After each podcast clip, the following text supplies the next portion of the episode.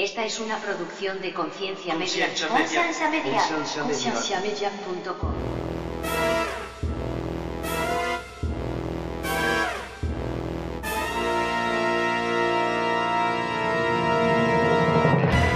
Lo que pasa es que hacen, hacen ver como que el- ese, ese pecado en específico es peor que cualquier otro pecado cuando es simplemente un pecado más. O sea, un pecado que no, no O, tiene rango. no más, que tiene na- rango. más que nada es un pecado personal, o sea, es peor de ellos.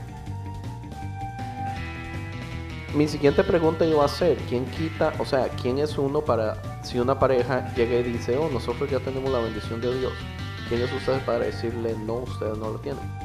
Bienvenidos al programa de Conciencia, un programa que tiene como meta crear conversación y promover la autoeducación en las personas, enfocándose en preguntas y temas que por años han sido ignorados y vetados, y trayendo opiniones educadas y respuestas modernas a ideas tradicionales y pasadas de tiempo. Conciencia es una organización centrada en la existencia de Dios y en la necesidad de que las personas tengan las herramientas necesarias para poder defender aquello en que ellos creen.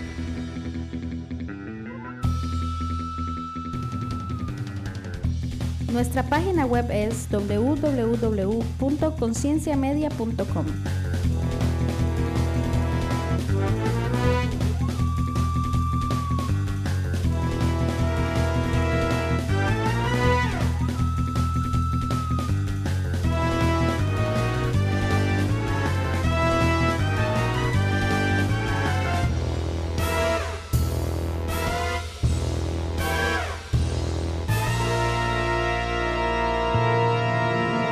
Bienvenidos una vez más al podcast de Conciencia, mi nombre es Andrés Mi nombre es Ebert. Y yo soy Tony. y este es el episodio número 38. Ah, muchas gracias por toda la paciencia que nos han tenido, nos dimos unas pequeñas vacaciones esta Navidad pasada, eh, forzadas, todo por culpa de Francisco.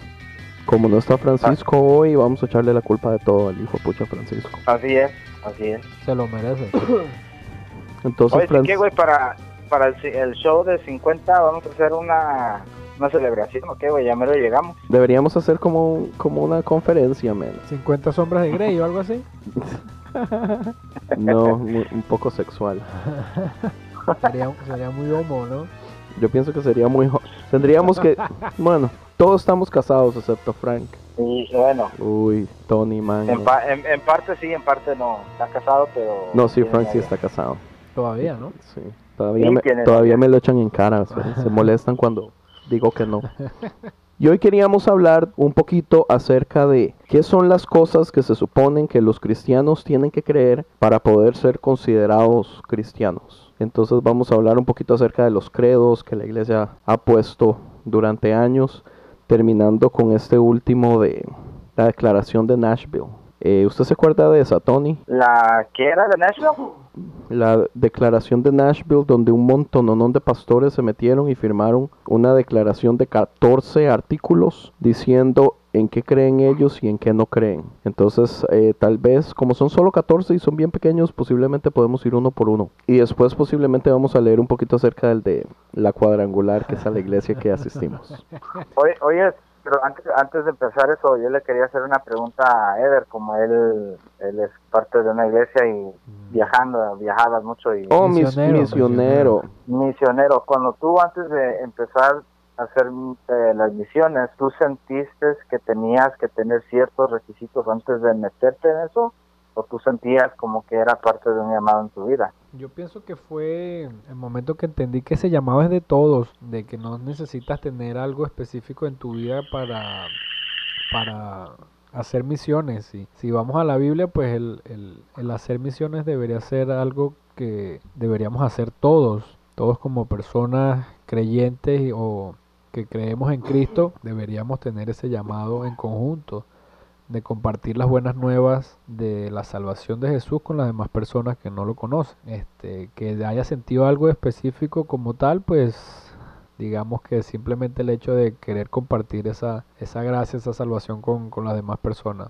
Pero nada, nada en particular así como que me desperté una mañana pensando que me llegó el pensamiento, el llamado específico, no, simplemente entender de que no hay que ser tan egoístas y, y- y compartir un poco de lo que tenemos con otros. Y antes antes de meterte por completo, o sea, tú nunca pensaste eso o yo Pues entiendo fue, bien el- fue un proceso... bien, bien entiendo lo que voy a hacer o todavía me falta algo antes de tirarme Lo que pasa es que en mi, en mi caso en específico fue un proceso eh, de toda la vida porque desde, desde mi primer año, desde, desde nacido, pues siempre mi familia, mis papás, eh, siempre estuvieron en ese ámbito de misiones, ¿no? Era su ministerio en la iglesia, era lo que desarrollaban como... Es como que los hijos de pastor usualmente terminan tocando en el grupo de alabanza Sí, porque pasan... porque es su ámbito, Porque entonces... es- En eso me crié yo, ¿no? Me crié en ese ámbito de, de preparación de misiones, escuelas de misiones, eh, viajes misioneros. Entonces, digamos que para mí nunca fue algo eh, fuera de lo, de lo común, ¿no? No era algo que, como, no, voy a empezar ahora con esto. Era algo que ya venía haciendo desde muy pequeño. Era simplemente eh, hacerlo por mi cuenta y no porque me obligaba, ¿no? Bueno, Bueno, ¿por qué vino la pregunta? pues porque siempre me interesa porque yo como yo no crecí en una una familia cristiana como por decir, para mí fue un poquito más diferente, como yo sí me metí en trabajar con los jóvenes, evangelizar a las escuelas y todo eso, pero nunca fue algo así que yo planeé ni, ni me sentía, al, al contrario, yo siempre me sentía menos calificado para hacer lo, lo que estaba haciendo. Entonces yo creo para mí fue más que nada eh, Dios me puso en cierta posición como un juego de ajedrez y como que uno ya ¿Tú eras la reina o, cierta- co- o eras el peón? era un peón güey, yo. entonces yo, yo nunca yo nunca me sentía que yo era la persona más adecuada para hacerlo pero como ya estuve en una posición que Dios me puso estratégicamente yo de ahí como que uno ya no puede eh, negar cuando uno siente que Dios lo está llamando, pero es muy diferente a, lo que fuiste tú crecido en la, iglesia, tus papás son pastores, siempre te inculcaban cosas de la Biblia, era muy diferente, pero yo nunca me sentía así como que súper adecuado para lo que estaba haciendo. Yo también crecí en un hogar cristiano, pero mi mamá no era pastora ni nada. Lo único que teníamos era la librería cristiana de la ciudad, era donde mi mamá trabajaba. Pero aún así yo no siento como que yo tuviera, como que no era mi vínculo tampoco. O sea, el vínculo relativamente era la, la librería y los negocios y vender los discos y vender los libros. Dinero, dinero. Pues sí, puro, puro business. Puro business. Pero de la iglesia igual yo no sentía así nada, como que fuera parte de ella o como, como meterme en el grupo de alabanza y aún porque y aún todavía te sientes un poquito así. su abuela. Pues yo pienso que eso, a, la, a medida que uno se enseria más con, con la iglesia y con Dios, pues va creciendo en uno un sentimiento de, de hacer algo, ¿no? Porque cuando eres así que vas un, un domingo por mes, que vas cuando te invitan o cuando hay un evento especial, pues obviamente nunca vas a llegar a sentir eh, eh, como esa pasión o, o- ese algo que te motiva a, compartir y salir a, a hablar de Cristo, ¿no? Cuando estamos metidos, bueno, en mi caso, cuando uno está en ese constante búsqueda de Dios y, y es algo más, más común para ti, no es simplemente un hecho eventual, pues tú empiezas a sentir esa, como ese fastidio, no un fastidio, está mal llamarlo fastidio, pero es algo que te dice, te, te- No, pero yo pienso que es- está siendo honesto. pues sí, pero no es, no es fastidio, la palabra es como algo que, que no te deja tranquilo. Oh, te dice, oye, no te puedes quedar aquí sentado simplemente, no. Este, está bien, eres el parte del cuerpo de Cristo, pero, pero haz algo, atrévete, Entonces, en- di algo. entonces si, si no fuera si no fuera por eso, Ever, ¿quién sería Ever hoy entonces? ¿Qué ¿Quién sería? ¿Qué- qué Pues quién sabe, a lo mejor eh, eh, dedicado full a, a mi carrera o eh, no sé, Al en mi país. No, el so- ¿Qué, nunca qué- jugué qué soccer. querías hacer? ¿Qué querías hacer antes de meterte en el ministerio así? O sea, Pues lo que pasa, de- lo que pasa es que como te digo, siempre lo desde muy pequeño, entonces en, en mi vida siempre fue de la mano las dos cosas, o sea, siempre terminé mi, mi high school, empecé la universidad, me preparé eh, como ingeniero y pero al del, al mismo tiempo eh, me preparaba en misiones, ¿no? Siempre fue algo que, que iba de la mano uno con el otro, ¿no? Nunca paré de dejar de hacer una cosa para hacer la otra, siempre las hice simultáneas, entonces no, no te sabría decir que, fuese en mi vida, pero si lo pienso, pues creo que sería eso, dedicado a mi carrera, a mi profesión, mi familia, no sé. Pero usted sabe que es un buen, un buen tema, porque no hablamos de los hijos de pastor? Pues, Porque los hijos de pastor me entienden una fama oh sí, son los peores. mundial, son los peores, Son los ¿verdad? peores, la verdad. Y, y- pero ¿por qué específicamente? O sea, ¿qué, ¿qué es lo que sucede con los hijos de los pastores? Que Se cansan de la estructura. Pues sí, llega un punto, yo pienso que llega un punto en que es eso mismo, se fastidian de, porque, o sea, esa es su vida, ¿no? Te- todos los días en la iglesia, de tres, cuatro veces a la semana metidos en la iglesia, eh, le imponen hacer eh, cosas específicas, eh, no pueden ir a tal lugar porque es el hijo del pastor, entonces llega un punto como que se fastidian y explotan y se vuelven rebeldes, ¿no? es, es tan poco común ver como hijos de pastores como bien, bien portados y bien formados y a veces uno ni siquiera sabe hasta qué punto el miedo fue una de las razones específicas por la que, que llegaron a, di- a ya ser tal vez adultos y nunca se descarriaron, pero la mayoría terminan Sí los hay, sí los hay. Yo conozco muchos casos de, hijos de pastores que nunca se desviaron, siempre fueron el hijo modelo y a la final de ahorita hoy en día son pastores y tienen tremenda iglesia. Pero de 100 yo pienso que 85% le- les pasa eso, se salen, terminan, embarazan a la novia, eh, terminan en una adicción, drogas, cigarros, lo que sea y pues obviamente toda esa, esa, esa culpa cae encima del, del padre, o, o- o mejor dicho, la gente a quién va a criticar, a quién va a ir a criticar o a al señalar. pastor. Al hijo del pastor tal. dicen que si, si usted no puede ser el pastor en su casa, Exacto. ¿con qué huevos viene a pastorear una iglesia? Entonces, ahí se, no, ahí se han caído muchos ministerios en, en- en ese tipo de ejemplo, eh, pastores que tienen iglesias súper grandes, eh, tremendo ministerio pastoral y el hijo viene y comete una cagada, embaraza a la Oh. hija, al perdón, a la, a la novia y bueno, se le acabó todo el ministerio al pastor porque toda la gente lo señala, pues. Pero usted cree que es, que es realmente culpa del pastor? Pues yo Pero yo, pero yo he sí, escuchado casos, yo he escuchado casos donde, donde el pastor le dice a sus hijos, usted comete una y yo dejo todo el ministerio, porque si yo no puedo ser el pastor suyo, Yo- y pero también, yo sé de dónde yo sé de dónde viene ese dicho. Yo no sé, huevón, oh yo sí sé. Bueno, bueno, yo, yo sé dónde lo he escuchado, y usted Pero- lo contó y yo sé de quién está hablando. Sí, es chismoso.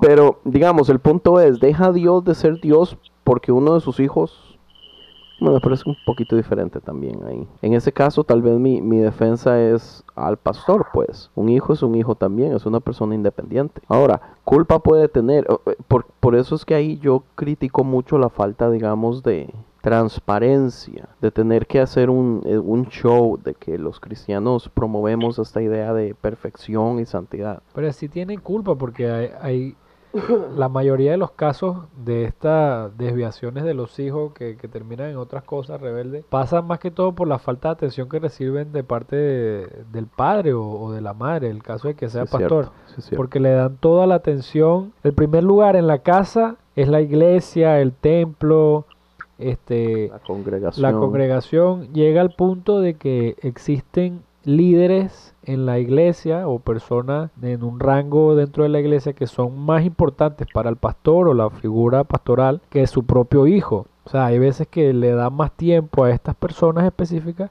que a su propia familia. Entonces ahí es donde vienen los problemas. O sea, si tú como hijo no estás recibiendo la atención que deberías tener por parte de tu padre, pues de alguna u otra eh, manera, pues va a explotar por algún ámbito. O sea, cualquier cosa Si ese vacío No se va a llenar con algo sí, más. exacto. Y eso, eso Oh. es de lo más común que puede existir y no solamente pasa con los hijos, también pasa con las esposas. Hay muchísimos casos que la, la esposa del pastor termina eh, con otra persona, con otro hombre, simplemente porque el pastor nunca le dio la atención.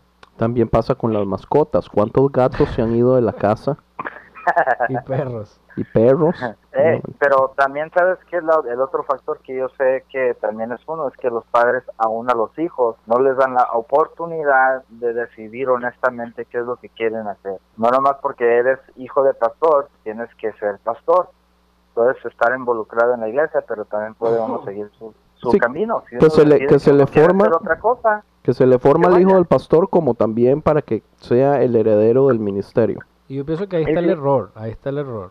En querer forzar algo que tú no sabes si tu hijo tiene la vocación de eso. En el caso de un pastor, yo pienso que está mal querer forzar en tu hijo que siga tus pasos. Mira, Ah, que si quieres, que si quieres ser un stripper. exacto. Pues Mari, Mari Pepino es un buen negocio. Los tips dicen. ¿Cómo, cómo dijiste, güey? ¿Un qué? ¿Un Mari Pepino? Pepino, nunca había escuchado eso. La verdad yo no. Nunca. en Costa Rica es que le dicen Mari Pepino. ¿Y, pe- y Pepino por qué? No entiendo. Mari Pepino, no sé. ¿Por qué será? ¿Por qué será? Describe eso, Andy, que es un Mari Pepino. Nada, es un, es un hombre, un guy dancer. Ah, pero tiene, tiene, que, tiene que ser bailarín para ser denominado Maripepino. Tiene que ser es- Stripper. es- stripper. Y que yo sepa, solo danzan o no. No, hay unos que montan su güey. show.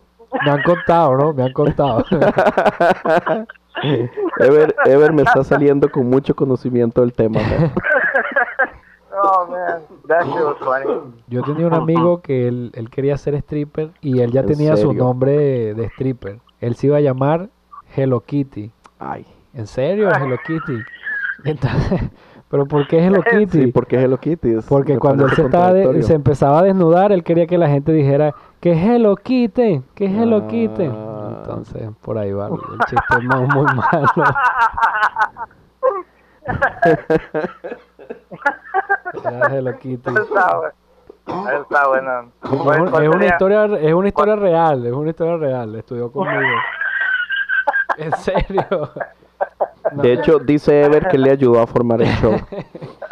no sé, no sé qué será de la vida de él. Tres meses formando un show de 45 minutos, dice. No sé qué ¿Cuál- será de la vida de él. ¿Sabes qué es lo más irónico? Co- El, el muchacho se llama. Oh Dios, se llama Jesús. Ajá, muchacho. Ay, ¿cuál, Jesús. oye, ¿Cuál sería el, el stripper name de Andrés? Cambiemos de tema. Tony, ¿cuándo nos va a dar un bebé, Tony? No, todavía no. Todavía nos hace falta. Bueno, Todavía- Tony es el, bebé de la casa. lo chinean mucho, mae. ¿A quién? ¿A usted en la casa? Oh, sí. Ah, bueno. Vale, vale. Se lo merece, se lo merece. Sí, Yo, yo Tony, también a mi esposita la chineo mucho. tú eres un buen hombre, man. Bueno, Sería, sería buen stripper. le ha hecho strippers, man, a Amy. No, todavía no. Pero tengo que saber cuál va a ser cuál Oh. va a ser tu stripper name primero, güey. Hoy empieza y ya tiene el nombre, Hello Kitty. Ajá. De, de nada. Hello, Kid. no chingues, güey. That was, that was funny. Empecemos con el tema entonces. La iglesia cristiana por años le ha encantado crear cosas que se llaman credos, que son como pequeños párrafos en donde expresan ideas muy específicas de algo y se supone que yo para poder ser cristiano tengo que afirmar ese credo. Entonces podríamos invertir un tiempo ahorita leyendo unos cuantos credos. Pero también la idea más importante que yo quiero que toquemos es el hecho de si los credos realmente son necesarios para que usted tenga que considerarse un evangélico. Entre los credos más populares está, digamos, creer en la Trinidad, creer que Jesús resucitó, creer que Jesús nació de una Virgen María, creer en la existencia de un cielo y de un infierno, Creer en las ofrendas. creer en las ofrendas. Han sido tan directos para decir, pues yo sé que la Iglesia Católica sí, por business. Necesitan, necesitan de tu, de tu ofrenda. Pero por supuesto. Pero digamos, entre la lista de los credos existen a montones y tienen de, de años de años de estar haciendo. Como el credo de Aristides de Atenas, ah, que ese fue en los años 100. El credo de Alexander de Alexandría en el 321. El credo baptismal de Jerusalén en el 350. Las confesiones de la iglesia eh, y las confesiones alemanas en 1934. Está tan famosa el credo de... Oh, la confesión de fe de 1964. ¿Cuál más? Hay una que es muy importante, la de... O la- las 95 tesis de Lutero, que es una lista de credos también. La de el- el- la confesión de Westminster, que se hizo en 1646 eh, como, como una segunda a las 95 tesis. Y ya hay una más que no me acuerdo cuál era. Empieza, empieza con la número uno para ver. No, no, no. Empecemos primero diciendo va- va- varas sencillitas. Porque no sé si ustedes saben, pero la Biblia no habla en ningún lado específicamente de la Trinidad. Lo habla indirectamente. Habla indirectamente de que hay un Padre. Habla indirectamente Eso está aquí en, la, en los estatutos de, de la cuadrangular. de la cuadrangular. Habla indirectamente de que hay un Espíritu Santo. Bueno, no indirectamente, habla directamente de que está el Padre, el Hijo y el Espíritu Santo, pero Ajá. no da la idea central de la Trinidad tres en uno. Eso es básicamente leyendo la Biblia se saca esa idea, entonces se crea eh, esta figura de la Trinidad como el fidget spinner de Tony. Pero digamos, ¿qué, ¿qué sucedería si una persona dice, oh, es que yo no creo que sean tres Dios en uno? ¿Usted cree que esa persona ya no se va al cielo? ¿Ya pierde la salvación? Yo no creo que sí. Yo siempre he pensado que dentro de la inmensa inteligencia y, el ser que es Dios en toda su en todo su entendimiento, él le importa pepinos que uno realmente crea en su mente, pero e- eventualmente qué es lo que él siente y, y piensa en su corazón como persona, como hombre. Pero ¿hasta qué punto Uno- puede llegar entonces eso? Porque uno podría decir, yo amo a, a Jesús, pero yo no creo que María fue virgen. Digamos, yo no creo que Jesús no nació del Espíritu Santo. del Espíritu Pero de Santo. todas formas, yo creo que Jesús es Jesús y murió por mis pecados y es el Hijo de Dios. Hasta, o, o sea, ¿hasta qué punto uno podría extender la posibilidad de usted poder decir yo no creo ciertas cosas y esperar ser salvo de todas formas al final? Yo- Porque hay un grupo muy grande de de- personas que no cree en la virginidad de María. Pues de cierto punto igual como los discípulos de Jesús, ellos creían en Jesús, pero no lo entendían por completo. Ellos no sabían la, la complejidad de quién era Jesús, pero creían en él. ¿Y usted cree No. que ahora nosotros sí, sí entendemos la complejidad de Jesús? na- para, para nada, pero definitivamente yo creo que sí tenemos un entendimiento mucho más refinado de lo que ellos conocían antes. Porque, eh, digamos, veámoslo de este punto. Nosotros desde chiquiticos vamos a la iglesia y recibimos en la escuelita dominical que Jesús es el Hijo de Dios y murió por nuestros pecados. Pero Jesús pasó años con sus discípulos y llega un momento donde, le pregunta a uno y uno le dice, tú eres el Hijo de Dios. Y él le dice, eso no se lo reveló carne ni sangre, porque de la boca directa de Jesús eso no había salido tampoco. Jesús Ah. no andaba vendiendo su estatus. Jesús se vendía a sí mismo, entonces él estaba esperando. Jesús, Jesús tenía esta mentalidad, yo no voy a hablar bien de mí, yo voy a dejar que mis actos hablen bien de mí y que sean los demás los que hablen bien de mí. Entonces los mismos discípulos sí duraron mucho en entender Jesús es el Hijo de Dios.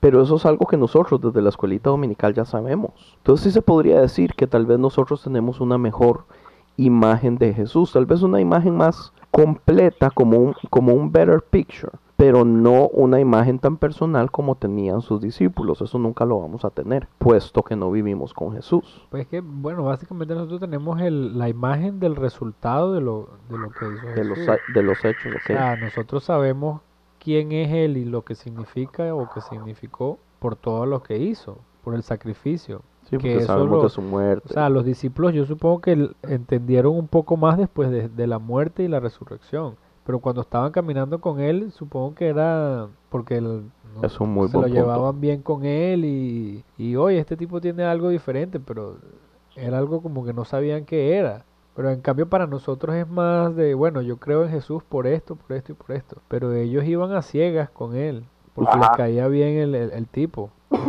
¿Ustedes creen que los doce discípulos creían que María era virgen? Porque Jesús se le conocía como el bastardo Por, por José. por José. Ay, ¿qué Porque la- la qué es la gente- vida de José? ¿Mm? ¿Qué es la vida de José? ¿Quién sabe, men? No se supo más nunca nada, ¿no? No sé. Pero, No, pero sí No, se- porque el mae, el mae estaba jodiéndose trabajando para hacerle de comer porque tuvieron más hijos. Pues ¿Cuántos sí, fueron? Él siempre estaba en el trabajo. No fueron como siete. Francisco, cuando lo ocupamos, hijo de pucha. Eso quiere decir que estuvo mínimo siete años más, si fueron siete hijos. Porque uno cada nueve meses. O capaz murió en un accidente de carpintería. En el taller. tal vez. Murió aplastado por un- una madera, un, un no sé. Tantas cosas por las que podría morir Two un four. carpintero. Pero, pero todos los hijos eran de José también, ¿verdad? ¿Dónde dice que eran de José? No Yo creo dice. que no dice en ningún lado. Porque quien Oye, quita dice- que José dice que- hubiera podido haber Dice que también, dice que también en ciertos versos mencionan que tenía hermanas también, pero no, no Ah, mencionan sí, sus hermanos, sí es cierto. Hermanas. Es que esa gente en ese tiempo no paraba, men. Pues sí. Imagínense, yo tengo 15 años de casado con Tatiana y solo dos chiquitos. No, eh, en esos tiempos ya serían En ese tiempo ya serían... uno por año. O, dos o uno por cada dos años mínimo. Sí. No Uy, había no, Netflix, no había, no había celular. No había Netflix, pero sí estaba el chill. Mm, Ese es el chiste del día patrocinado por Netflix. Netflix. Dejemos entonces el nacimiento virginal. ¿Qué tal si la gente, porque hay esa teoría, digamos, de que Jesús se casó con María Magdalena? Que ya se sabe un poquito que es ficción, pero imagínese, digamos, que hubiera sucedido. ¿Usted cree que Jesús hubiera dejado de ser Jesús solamente porque se casó? Yo pienso que no. Yo tampoco creo que no. O sea, no, no veo por qué el hecho de, de tener una familia le, Que se casó por la iglesia. sí, le pueda quitar todo lo divino y todo, desacreditarlo de todo lo que hizo simplemente por tener una familia. Yo pienso que no. O sea, lo que la iglesia católica por años ha dicho es que no puede ser porque si Jesús tuvo relaciones sexuales, que las relaciones sexuales son un acto pecaminoso, entonces Jesús pecó. Pero no bajo el matrimonio. Pues esa es la crítica que todo el mundo dice. O sea, se supone que los actos sexuales bajo el matrimonio no son pecado. Y entonces, ¿por qué a Jesús se le consideraría, consideraría pecador simplemente porque se casó y Porque a la, a la iglesia le encanta demonizar el sexo, pero no sé específicamente cómo defender ese, esa opinión. Es más, es más, hablemos un poquito, digamos, de lo que es ser, de lo que es estar casado. ¿Es estar casado solamente casarse por la iglesia? no va más allá de eso? O sea, digamos, si yo me caso civil y dos meses después me caso por la iglesia, después de casarme civil, ¿ya podría empezar a tener relaciones con mi esposa sin ser pecado? Mm. Si, Ah, no- si nos yo- basamos en, la- en lo que dice la iglesia, necesitaríamos la bendición de Dios, ¿no? Primero, para poder es- estar Y- casados. Y quién, dígame un hombre que me pueda explicar en dónde entra y no entra la bendición de Dios. Déjeme le explico algo. Una pareja bien centrada, con poco dinero para una boda. Planean su boda hasta dentro de tres años porque es cuando pueden. Pero ellos ya hablan de matrimonio, se respetan, se aman. Dígame, ¿por qué un documento, o sea, a- ¿dónde es que viene la diferencia del documento específico para usted poder decir que se está casado o no? O sea, tal vez mi pregunta es, voy a hacer lo más contrario. ¿Cuántas parejas se casan sin amor y solo porque se casaron ya se les dice, o sea, ya se les trata como, como que están casados y no es pecado, pero no se aman? ¿Y cuántas parejas que realmente se aman y digamos no pueden por dinero casarse, eh, se les demoniza porque tal vez se acostaron antes? Sabiendo que toda su vida van a pasar juntos, que nunca, nunca, nunca se van a separar. Pues yo pienso que hay que buscar es la bendición de Dios, ¿no? O sea, y, y para buscar la bendición de Dios no necesitas dinero. O sea, una persona, tú, yo, Tony, pienso que pudiésemos bendecir una unión. Claro, no al punto, no al punto pastoral, porque digamos que Pero entonces usted cree que tiene que haber una persona intermedio, no puede ser la pareja de Dios. Tiene que haber un testigo. yo pienso que sí. O sea, Mm, que por lo menos debe haber un tercero. Ok, interesante. Pero, pero yo creo que también tenemos que mirarlo de la manera donde la Biblia también habla de que las leyes que, que, que son puestas también tienen efecto en el, en el reino de Dios. O sea, la, las, las leyes puestas también hay que ser respetadas y son honradas, ¿no?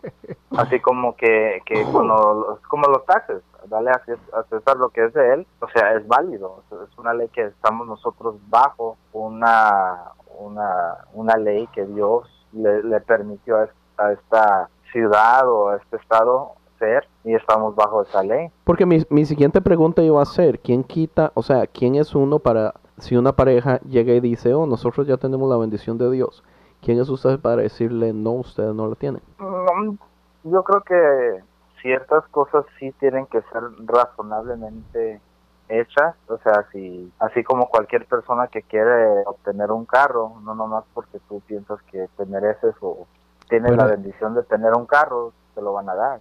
Yo pienso que sea, ahí que donde entra, el, ahí donde entra el, el testigo o la tercera persona que acredita, digamos, de que sí hubo una bendición de parte de Dios. O sea, porque si, si somos yo y, y mi esposa y decimos y nos casamos y sí, no, y nosotros oramos y, y- y Dios nos bendijo. Correcto. Entonces, o sea, ¿quién nos puede contradecir a nosotros que estamos en el mismo plan? Debería haber un tercero que lo certifique, o sea, entra el papel del testigo. ¿Cómo tú compruebas algo si no tienes un testigo? No sé si me, si, si, si, si me entiendes. Si me Tiene hago lógica. explicar. Tiene lógica, yo no lo había pensado así. O sea, debería existir alguien adicional a la pareja para poder decir, sí, nos casamos y, nos, y, y queremos unirnos eh, delante de Dios, queremos pedir la bendición de Dios. Alguien que diga, ok, sí, mira, los tres oramos en ese momento y, y sí, y, y los tres sentimos una paz por parte de Dios de- en que sí ellos tenían que estar juntos y vivir toda su vida para siempre. Yo pienso que ahí es donde estaría el, el matrimonio, bueno, no digamos por parte de la iglesia, pero sí el Sí. matrimonio, no sé cómo llamarle, eclesiástico, eh, cristiano, pues el matrimonio Cristiano. cristiano por la iglesia. Claro que ahorita, ahorita es muy común, si, si dices por la iglesia, pues tiene que ser en el templo, con el pastor, la la- fiesta, y el sí. vestido, y la comida. todas las cosas que van con un matrimonio por y la la iglesia. suegra. Pero yo pienso que no debería ser así. Un- en, el mismo acto, en el mismo, por ejemplo, en Venezuela, eh, para casarse uno va al, al- registro y firma el papel, el, el- el notario certifica el- lo que se está haciendo con dos testigos que, que digan sí, ellos se están uniendo en el día de hoy, la persona tal y la persona tal se unieron bajo las leyes del estado de California, son declarados marido y mujer, esposa y esposo. Pero en ese mismo momento, ¿y, y qué tal si el, si el notario o esta persona es, es un pastor o, o alguien que pueda decir, bueno, mira, vamos a orar todos y este yo los voy a bendecir en el nombre de Jesús, bendigo esta unión. Y ya no ocupan ir a la y iglesia. ya, y ahí está el matrimonio por la iglesia. O sea, ¿por qué tenemos que tener eh, esa Si es que tal vez estructura por la iglesia necesita la iglesia. En ese caso se- podríamos decir delante de los ojos de Dios. Pero porque, ¿y acaso Dios no está en cualquier lugar? Por eso. O sea, sin necesidad de ser en la iglesia, delante de los ojos de Dios puede ser en cualquier lado, delante de los ojos de Dios. Con un testigo, Con un testigo. con un testigo que sea que esté fuera del. de Porque uno podría decir, Dios me casa y Jesús es mi testigo. ¿No? Y el Espíritu Santo es el abogado. Es una trinidad. ahí Pues está. sí, no, no sé, yo pienso que debería haber un, un cuarto, pues un quinto. Yo pienso que que Dios sea una trinidad cubre todas las esquinas, man. Oiga, el, el credo más famoso que existe es el credo de los apóstoles. Y dice así rapidito. Creo en Dios Padre Todopoderoso, Creador del cielo y la tierra, y en Jesucristo su único Hijo, nuestro Señor, que fue concebido por ob- obra y gracia del Espíritu Santo, nació de Santa María Virgen, padeció bajo el poder de Poncio Pilato, fue crucificado y muerto y sepultado y descendió a los infiernos al tercer día. Resucitó entre los muertos, subió a los cielos y está sentado a la derecha del Padre Dios. Desde allí vendrá a juzgar a los vivos y a los muertos. Creo en el Espíritu Santo, la Santa Iglesia Católica, reprendo al diablo, la comunión de los santos, el perdón de los pecados, la resurrección de la carne y la vida perdurable. Este es el, el credo más básico, pero ¿qué de aquí qué no cree usted personalmente? Porque hay varias cosas que yo personalmente no creo. ¿Lo puedes leer otra vez? Oh my God, ¿Cómo, Ever. cómo- cómo se, cómo se dice el credo? ¿Qué? De los apóstoles. Credo. Ah, puede buscarlo como el Ap- Apostles' Creed en inglés para que le sea más fácil. Aquí, aquí lo tengo. ¿Qué es lo que tú no crees, Ani? Eh, El de padeció bajo el poder de Poncio Pilato. no, eso sí es cierto. Ahí está el credo de los apóstoles, sanado. La. Santa, yo no, en primer lugar, yo no creo en la Santa Iglesia Católica. Pues no, obvio. Ah, cabrón, ¿dónde está eso? Ya. ¿Y eso es universal? Esta es universal, sí, señor. ¿Y en las iglesias cristianas eh, eh, existe lo mismo? ¿En dónde? En las iglesias cristianas también se, se, Sí, se trata, se tra- la mayoría. Pues, man, acuérdese que la iglesia cristiana sale de en mil, después de 1517, después de que Lutero se revela a la iglesia católica, es que sale la iglesia evangélica. La iglesia evangélica protestante man, es relativamente nueva y utilizó Ajá. este credo por bastante tiempo. ¿Sí lo ve? Pues no, la, la- la verdad es que... eh, no, la verdad es que yo sí creo en todo aquí. Creo en Dios Padre Todopoderoso, Creador del cielo y la tierra. Yo creo que Dios lo creó. Creo en Jesucristo, su único Hijo. Nuestro Señor fue concebido del Espíritu Santo y, marió, y nació María de. María Virgen. Eh, padeció bajo el poder de Poncio Pilato, fue crucificado, muerto y sepultado, descendió a los infiernos, el tercer día resucitó de entre los muertos, subió a los cielos y está sentado en la diestra del Padre. Desde allí va a venir a juzgar a los vivos y muertos. El Yo lo que Espíritu yo lo que Santo. estaba pensando era ahí de juzgar a los vivos y muertos, pero pero en realidad pues sí, va, o sea, de que va a haber un juicio, va a haber un juicio. Lo que yo no creo es que pues en, en un infierno eterno ahí yo no creo eso, pero, Pero en realidad no dice nada credo, tampoco al respecto. Vivos y muertos. Lo único que, que está aquí en entredicho, pues es simplemente la parte dice, creo en la en la Santa Iglesia Católica, en la comunión de los santos, en la resurrección de los muertos y la vida eterna. Obviamente creemos en la resurrección de los muertos Ajá. por la resurrección de Cristo y la vida eterna. Yo pienso que esa, la parte que, que nosotros vamos a criticar, pues sería la creer en la, en la Santa Iglesia Católica y en la comunión de los santos. Es lo único que, que sa- se sale Pero es que la lo- comunión de los santos es pues que todos somos santos después de la muerte de, de- de- yo creo que no se refiere a los A los santos de santos Santo. San Francisco de Asís, sí. Ah, si no se refiere a que nosotros en el cielo vamos a estar reunidos en comunión. Pero depende, porque eso es, esto viene de un credo básico más, más católico que protestante cristiano, ¿no? Bueno, aunque dice la comunión de los santos antes ¿Cuál del perdón de los pecados y la resurrección de los muertos, entonces tal vez sí esté hablando de los santos que la Iglesia Sí. Católica santifica.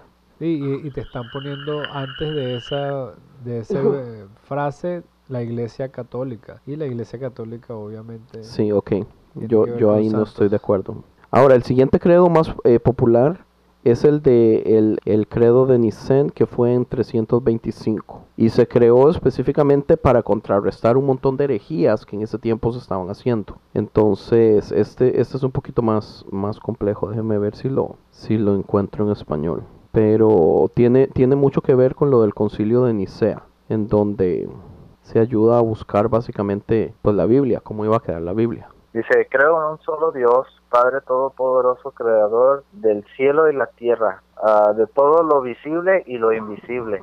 ¿Ese cuál es? Eso dice credo niceno. Sí, Dice, creo, creo en un solo Señor, Jesucristo, Hijo único de Dios, nacido del Padre antes de todos los siglos. Dios de Dios, luz de luz, Dios verdadero de Dios verdadero, engendrado, no creado, de la misma naturaleza del Padre, por quien todo fue hecho, que por nosotros los hombres y por nuestra salvación, bajo del cielo y por obra del Espíritu Santo se encarnó de María la Virgen y se hizo hombre. Ah, padeció bajo el poder de Poncio Pilato, fue muerto y resucitó al tercer día, según las escrituras, y subió a los cielos, y está sentado a la derecha del Padre, y nuevo y, y de nuevo vendrá con gloria para juzgar a vivos y muertos, y su reino no tendrá fin. Creo en el Espíritu Santo, Señor y dador de vida,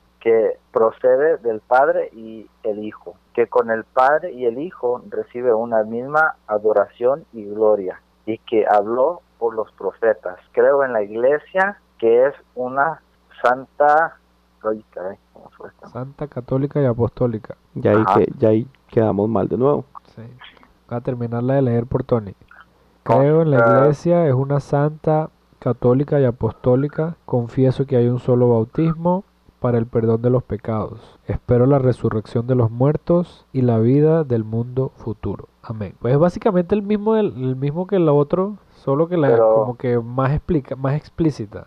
Ajá, esto se oye más bonita. Esta es la nueva inter- versión internacional. Pues sí, prácticamente, ajá.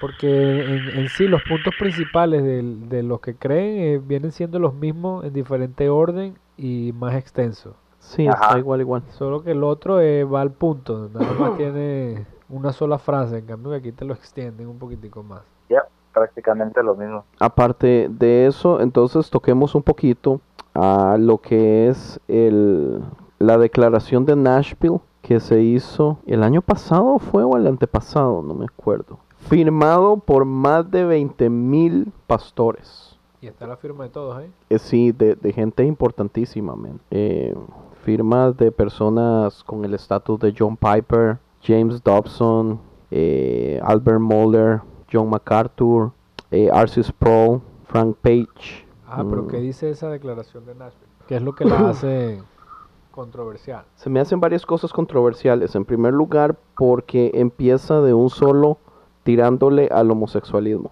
Como que esa era Oh, la sí. meta. Wow. Entonces-. Sí, ya voy. El artículo número uno dice, afirmamos que Dios ha diseñado el matrimonio para que sea una unión de pacto sexual, procreativa y de por vida entre un hombre y una mujer como esposo y esposa. Y tiene el propósito de simbolizar el amor de pacto entre Cristo y su novia, la iglesia. Y ese es el artículo 1. Ese es el artículo uno. O sea, en vez de poner de primero que creen en Eh, Dios, sí, en la divinidad eterna, en nada, de un la solo el matrimonio. de Cristo, no, de una vez al, al Fue directamente al- punto. Está bien, ella va directo al punto. Entonces, artículo entiendo. 1, los, los artículos se dividen en afirmamos y negamos, afirmamos y negamos. Entonces, el 1 es ese afirmamos. El negamos es, negamos que Dios haya diseñado el matrimonio para que fuera una relación homosexual, polígama y poliamorosa. También negamos que el matrimonio sea un mero contrato humano, sino un pacto hecho delante de Dios. ¿Qué les parece? A mí me parece que está, o sea, que lo importante de, de todo eso que hicieron, pues obviamente es atacar el matrimonio homosexual. Para ponerlo de primero y Sí, hacerlo sí. tan, tan claro, o sea, si yo soy una persona que está buscando ese artículo y me encuentro primero eso, obviamente voy a pensar que todo el, el, el, el credo de Nashville va a hablar de eso, porque es la, es la introducción que me estás dando. Correcto. Pienso que hubiesen colocado mejor algo como creo en Dios Padre Todopoderoso, Como los otros, o sea, de ¿qué la le tierra. costaba seguir Pues sí, está bien, no perdieron el tiempo, pero demos la importancia a, a Dios en primer lugar, ¿no? Ok, artículo 2. Afirmamos que la voluntad revelada de Dios para todas las personas es la castidad fuerte del matrimonio y la fidelidad dentro del matrimonio. Otra vez. Ya, ya sabemos por dónde va entonces ese... Negamos que algún afecto, deseo o compromiso puedan justificar la relación sexual antes o fuera del matrimonio. Tampoco justifican ninguna forma de inmoralidad sexual. Aquí, vea, aquí yo tengo que decirles algo. Aparte de que yo ya había salido del closet la vez pasada diciendo que yo honestamente no me molestan los, los matrimonios homosexuales. yo siento que yo he cambiado un poco la forma de pensar eh, de, de este modo también tan, tan estricto de lo que es de lo que es el matrimonio y la sexualidad. Porque, mae, vea, entienda esto. El cuerpo humano relativamente como a los 12 años empieza a cambiar. Empieza a ya estar listo para tener relaciones sexuales. En las culturas anteriores, las personas se casaban jóvenes. Ya sea que las chiquillas se casaban a los 12, 13, 14 años. En la cultura judía, aún así, eran los matrimonios empezaban jóvenes. Eran como a los 14 o 16 años que ya se casaban los muchachos. Pero porque su cuerpo estaba diseñado para ya empezar a reproducirse en ese tiempo. Pero también la vida pues terminaba muy antes porque no había mucha... Esperanza de vida. La esperanza de vida era, era muy corta. Pero entonces, ya entonces- sus 30 años ya se estaban muriendo. Pero según, según entonces, para ellos, ¿qué edad era considerado un, un hombre o una persona Pues un mayor de adulto. edad? Acuérdese adulto? que el pastor hace eso eh, a los hombres a los que 14 años y a las mujeres a los 13. Ahí es ya cuando se les consideran relativamente Entonces cuando, adultos. cuando, entonces prácticamente cuando se desarrollaban. ¿Cuántos años creía usted que tenía María cuando quedó embarazada de Jesús? 36. Como quedan ahora embarazadas las, las mujeres. No, Ella tenía como 16, yo creo. Sí, ¿no? debe, debe estar por ahí. Muy los 14, 16. Entonces explíqueme cómo nosotros estamos esperando que los jóvenes no tengan relaciones sexuales por casi 15 o 20 años. Si a sus 15 años ya empieza su cuerpo a cambiar y estar listo para eso. Buen punto. Pero ya los tiempos son muy diferentes. ya no Yo sé que los el- tiempos, yo sé que los tiempos son muy diferentes, pero entonces, o sea, ¿qué estamos o sea, ¿qué, qué estamos haciendo al respecto? Si nosotros estamos, no me vaya a asustar, hijo de pucha ever. Es que hay una luz que se está moviendo allá afuera. No, no sé si es un carro o... Entonces, mi punto es este, ¿cómo estamos esperando nosotros poner reglas específicas en donde se le prohíben a los jóvenes simple y sencillamente ignorar lo que su cuerpo está haciendo? O sea, eh, yo quiero que entiendan, yo no estoy diciendo que todos los jóvenes deberían empezar a tener sexo ya a los 15 años, yo no estoy diciendo eso. Pero también, o sea, con esta cultura donde la gente se quiere casar hasta sus 35, casi 40 años, o sea, ¿cómo podemos realmente esperar que los jóvenes no, pues no hagan nada?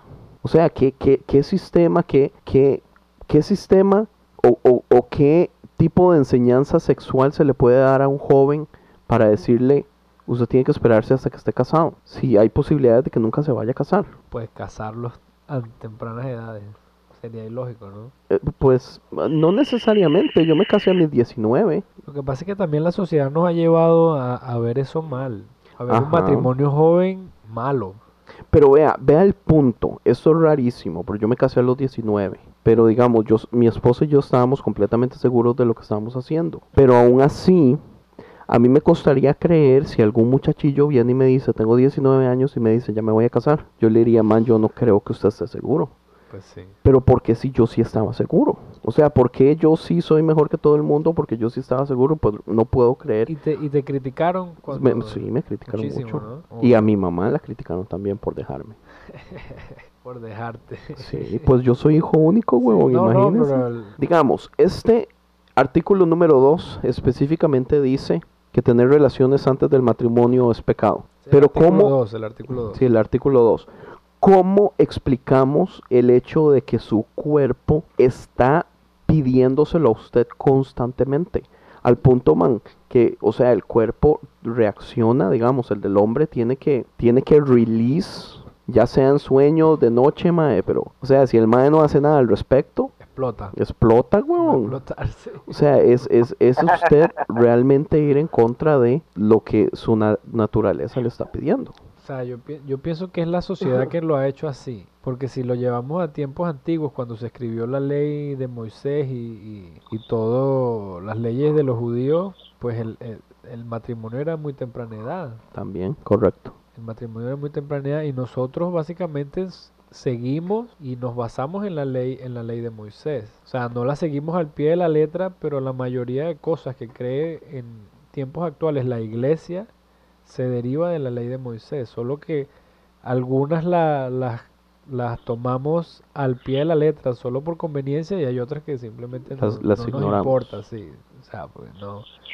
no, O sea, no van al caso. Mi punto es esto, una persona que a sus 33, 34 años se va a casar, yo pienso que si alguien espera que esa persona sea virgen es, es, es una tontera. Y criticarlos o atacarlos o crear esta, esta shaming, ¿cómo se dice en español? Pena, vergüenza. Sí, es a eh, crear una cultura de pena con respecto a eso, mae, no sirve para nada. Porque lo que va a suceder es esto. Si la iglesia viene a empezar a prohibir estas cosas de un modo militante y religioso, y los muchachillos a los 23, 24 dicen, ah, no, la verdad es que yo ya me empecé a acostar con mi novia y esta iglesia pues, jode que jode al respecto y me hacen preguntas y que ya, yo mejor ya no vuelvo a ir a la iglesia. Y adiós muchachitos. Por eso la iglesia se está quedando sin jóvenes.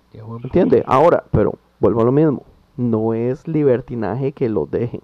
Es que porque no buscamos un intermedio, un balance. Lo que pasa es que nos da pánico buscar balances. O sea, tenemos que irnos al extremo siempre militante para poder sentirnos que estamos siendo buenos cristianos. Yo creo que, que tiene que haber también un entendimiento, bueno, para mí yo creo que mira, mirándolo de una manera ah, natural, yo creo que en nuestro origen es muy es fuera de lo natural. Por eso nos cuesta. Y Yo creo que eso fue como lo que tenemos que pagar por causa de lo que fue la separación de nosotros con Dios en el, en el jardín de Edén. La, natu- la naturaleza de nosotros eso no era pecado, pero por causa de que entramos a una, a una naturaleza diferente y fuimos separados de Dios, ahora se convirtió en otra cosa totalmente muy diferente. Pero, pero aquí se pueden sacar otro montón de problemas, porque ya uno entonces podría decir, pero ¿dónde está la justicia de Dios de culpar a todos los humanos por el error de dos? ¿Y dónde está, digamos, la justicia del Evangelio? Que aunque la Biblia dice que Jesús vino a restaurar el error de Adán, de todas formas la restauración es solamente para los evangélicos, no para todo el mundo, aunque la Biblia es específica que dice que es para todos. Pues Pero yo creo que él ya, ya hizo eso. Nomás lo que lo que pasa es que una, una vida entera en, en lo que viene siendo la, la, vida natural de un humano se nos hace larga, pero para Dios no es nada. Vea, yo, yo sé algo, Tati y yo nos esforzamos bastante en llegar al matrimonio virgen, sin hacer absolutamente nada. Pero yo en este momento siento que no hubiera sido necesario. Yo siento que si Tati y yo hubiéramos hecho algo antes de casarnos, de todas formas yo sabía que ella iba a ser mi esposa y que iba a ser la mujer de mi vida. Y yo creo que yo, yo no me hubiera sentido mal. Para nada, eso es algo que yo ya estoy completamente seguro. sin haber tenido la bendición de Dios, Pero es que la bendición de Dios yo ya la tenía desde hace un montón, ese es el punto. pero ¿cómo, cómo, cómo la tenía? Ma, porque Tatiana y yo sabíamos, nosotros, o sea, nosotros fuimos novios tres años. Pero, y ajá, desde el principio, Desde el principio todo el mundo les decía, ay, pero es que- Dios bendiga esa pero es que- unión". mm, relativamente, pero es que la bendición de Dios no viene de la boca de las personas. Pero entonces caemos en lo que estábamos hablando hace rato, sí, lo que dijimos al principio, que, en- que se necesita para que sea entonces una Es que unión. ese es mi punto. la- mi punto es, yo no creo que nosotros habernos casado fue lo que nos hizo marido y mujer. Yo creo que Tatiana y yo éramos marido y mujer desde hacía an- desde mucho antes de casarnos. Es más, yo creo lo mismo de Tony. Yo creo que Tony y Amy eran marido y mujer antes de casarse, antes del día de la boda. Pues yo, yo los vi. ¿Los viste haciendo qué? Disculpa. No, yo, Aclaremos. sí, no, yo los vi. Eso sonó mal. Yo los vi tratándose el uno al otro y yo dije, ah, esta gente se ama, qué chiva, qué chiva. Finalmente le tocó a Tony. ¿Y no, ¿Y no te provocó bendecir a Tony y a Amy en ese momento? Hubieses formalizado algo y le hubieses ahorrado a Tony un dinero. Pero, no, debe- pero no debería ser así. No debería ser así. Lo que pasa es que lo interesante es que usted diga que yo debí haberlo bendecido para haberlo hecho real. Es lo que yo no sé si yo siento que es necesario, pero entiendo su lógica. O sea, hay una lógica detrás del, del sentimiento. Pero antes de que usted lo dijera hoy, yo nunca había pensado la necesidad. Digamos, yo nunca Oye. pensé en la necesidad de que Tati y yo lo ocupáramos. Yo, en este momento, yo sé que Tatiana y yo éramos marido y mujer antes del día de nuestra boda. Porque yo sé Entonces- que la bendición ya estaba ahí. Entonces, explícame, entonces, ¿por qué en la Biblia existió tanto la importancia de la bendición del Padre al Hijo, el primogénito? O, o la misma boda, porque el, el- el mismo Jesús habla mucho de las bodas. De las bodas. sí. No, no, no, yo estoy hablando de cuando un padre le, le da la bendición al, al primer hijo. Sí, pero es que uno Que podría también pensar que el Padre es Dios. Pero también que no, ¿cuál es la historia esa donde eh, el hijo le robó la bendición al hermano mayor? Esaú y Isaac. No, Caín y Abel, ¿no? No. No, También. es otra. Que, que se puso ¿Qué? así la, la cosa en el brazo para que Sí, pensara que era el hermano Isaac. mayor. No, que Sí, se puso, ah, que se puso pelos en el brazo. Y a Sí, ver, sí, sí. qué excepción, no fue Caín y Abel. Sí. No. Oh, por Dios. El que se, el que se puso pelo fue Caín. No somos cristianos ninguno de nosotros. pero volvemos y caemos al punto. O sea, porque estamos hablando del tiempo antiguo, ¿no? Que cuál era el chiste de hacer una boda en el tiempo antiguo. Por fiesteros. No, no, no, pero ¿cuál era la tradición de una familia con la otra de hacer este acto? Era que la familia de la esposa o el padre de la esposa entregaba a su hija al, al, al, al, al novio. Sí. O sea, ese era todo el chiste del acto y sí, yo mm, como padre o, o, eh, ¿cómo se dice? Como Eh, cabeza- cabeza del hogar, te entrego mi hija, mi, mi tesoro, te lo entrego a ti y a tu familia. Entonces ese era el chiste del acto de la boda, ¿no? Sí, pero yo pienso que es un acto de celebración. Obvia, obviamente. Después de eso venía todo el, el banquete, la comida y toda la, bailadera. Pero el, el, el, el sí, el, el acto iba en, en relación a entregar, eh, de lo mío te lo doy, te lo entrego a ti. Sí, pero, pero, pero ¿quién quita que ese acto era simbólico para recrear lo que Dios ya había hecho? Lo que yo, lo que mi pelea en este momento es porque nosotros creemos que sucede en el momento que se dice que sucede. Los declaro marido y mujer. Pero un segundo antes de que digan los declaro marido y mujer, no. usted no es marido y mujer. Eso, esa es mi pelea. Pero yo no creo que Dios esté esperando, esperando, esperando a que el pastor diga, los declaro marido y mujer y, el, y, y- y Dios ya ripa el botón y, y ya cambia el estatus. Pero yo pienso, yo pienso que habla- a- a- hablando un poquito más cristianamente, o sea, si, si nosotros le dejamos eso en manos de un pastor que bendiga la unión de dos personas, se supone que en la relación íntima que tiene este pastor o esta persona de Dios con Dios, valga la redundancia, este, se supone que si eh, él siente de parte de Dios, este pastor o esta persona siente de parte de Dios decir, hey, no, mira, ¿sabes qué? Eh, esta unión no, no, no va, no tiene futuro. O sea, no, yo no los puedo casar porque, o yo no les puedo dar la bendición porque yo siento de parte de Dios que esto no, no, no existe. sí. Entonces ahí es donde entra el, pa- el juego del pastor, o debería ser el papel del pastor. En su relación con Dios, decir, o se- preguntarle a Dios, Señor, este, ellos dos eh, cuentan con tu bendición. Y sentir respuesta de Dios y decir, sí, ellos cuentan con mi bendición. Entonces es cuando dice el pastor, ok, yo en, en nombre de Dios Todopoderoso los declaro a ustedes marido y mujer y les doy, y les doy mi bendición.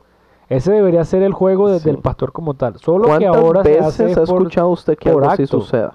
Nunca. O sea, yo nunca Porque lo he de hecho visto. se abre, se abre al público. Sí, pero eso es más hollywoodense que... Ah, Bueno, pero es- está ahí. El asunto es esto. Si, si el pastor supi es, es que es que es un muy buen punto. Si el pastor sabe algo, o si cualquier persona, es que, ay, es que aquí es donde Pero es mí- que si, si el pastor sabe y ya le pagaron, no, no, no puede echarse para atrás con esos reales. si ya gastó la plata, dice. Sí, sí, ya, ya cambió el carro, ya, ya no puede. Yo, yo, lo, yo pienso esto. ¿Cuántas historias de personas que se casan que usted dice, esta gente no debió haberse casado?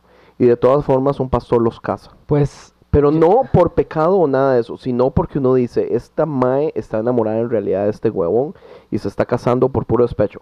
Mae, porque ese tipo de novela, drama, su- Sí, en sí. Costa Rica sucede. no sé, es Izquierda y obvio, es derecha. real, es real. Pero ahí, ahí es donde entra la malcriadez eh, de nosotros como personas. O sea, si, si yo estoy enamorado ciegamente de, de alguien, de una mujer, vamos a aclarar mujer para que no, no, no hayan ofendidos. Por el artículo 1 Sí. y 2.